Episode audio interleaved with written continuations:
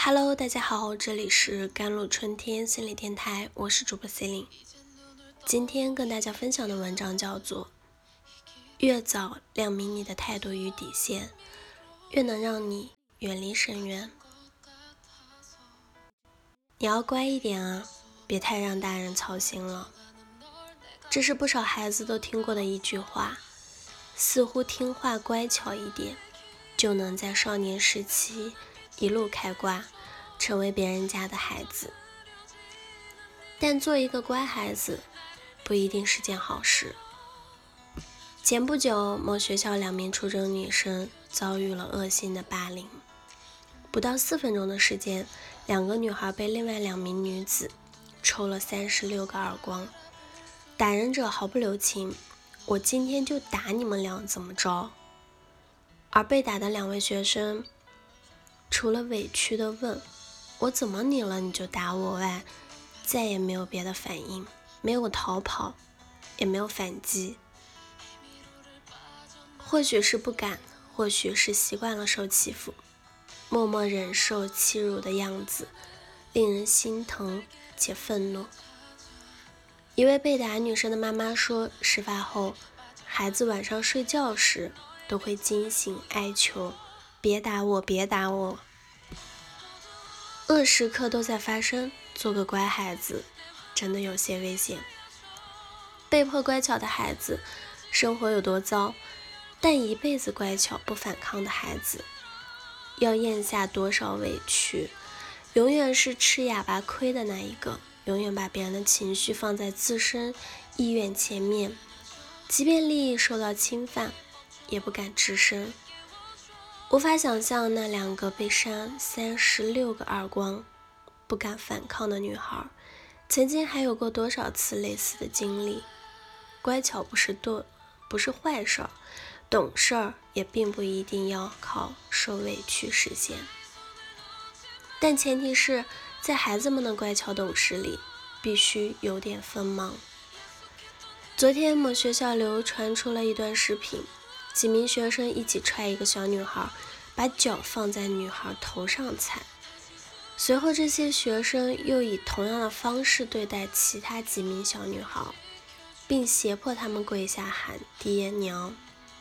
青春期的孩子心思时常像天气一样难以琢磨。有时不经意的一个动作，一件小事，就能够让某个人成为被群起而攻之的对象。就比如王晶晶原本是一个普普通通的高中女孩，过着和其他同学一样的生活。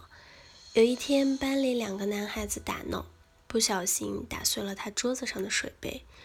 这时，王晶晶的同桌开玩笑说。你俩惨了，这个杯子值三百多万呢。这本是同桌的一句玩笑话，后来却在一传十、十传百的过程中，变成了王晶晶吹嘘自己的杯子值三百万。又有人添油加醋说，男生赔了他两百块，他居然嫌少。一时间，校园贴吧里全都是针对他的扒皮贴，整容男友成群。各种污蔑都被贴到他身上，从言语上、肢体上，还有人借朋友之名欺骗他。霸凌越演越烈，持续了近十年，成了全校所有人的敌人，谁都可以打我。他他患上了抑郁症，曾经试图自杀，不敢再相信任何人，到最后用尽手段，也没有等来当初那些施暴者的歉意。一个杯子，一句玩笑，几乎毁了一个女生的一生。那当时最好的处理方式，就是在第一次受到欺负时，就要用语言或者行动告诉他们：“我不好惹。”不是鼓励以暴制暴，而是要有主动保护自己的意识。一个人是否容易被当成软柿子，最初可能取决于他的体格、实力、背景、气场。但最终决定一个人是否持久的被欺负的因素，却是被欺负后的反应。一味妥协不是美德。我们不是鼓励孩子欺负别人，但一定不能失去反击的能力。微博上有人写下这段培养乖孩子教育思维的控诉，在他眼里，乖已经成了一种压迫和限制，所以想劝一劝父母们，别让这样的遗憾和悲剧在自己孩子身上重演。其实这也并不难。其一，允许孩子勇于表达自己的真实想法，哪怕听上去不太好，或者有点。糟糕的想法。其二就是学会让孩子重视自己的真实需求，并真诚与大人们沟通。太乖的孩子，往往很早就学会了迁就大人而压抑自我。想买衣服、玩具，想看到书籍、动画片，都听话，就是没买也没有看。为了赢得大人的赞许，一味的隐匿真实的需求与自我。或许将来在其他感情中也会有口难开，敢于说出事实来反抗的孩子并不占多数。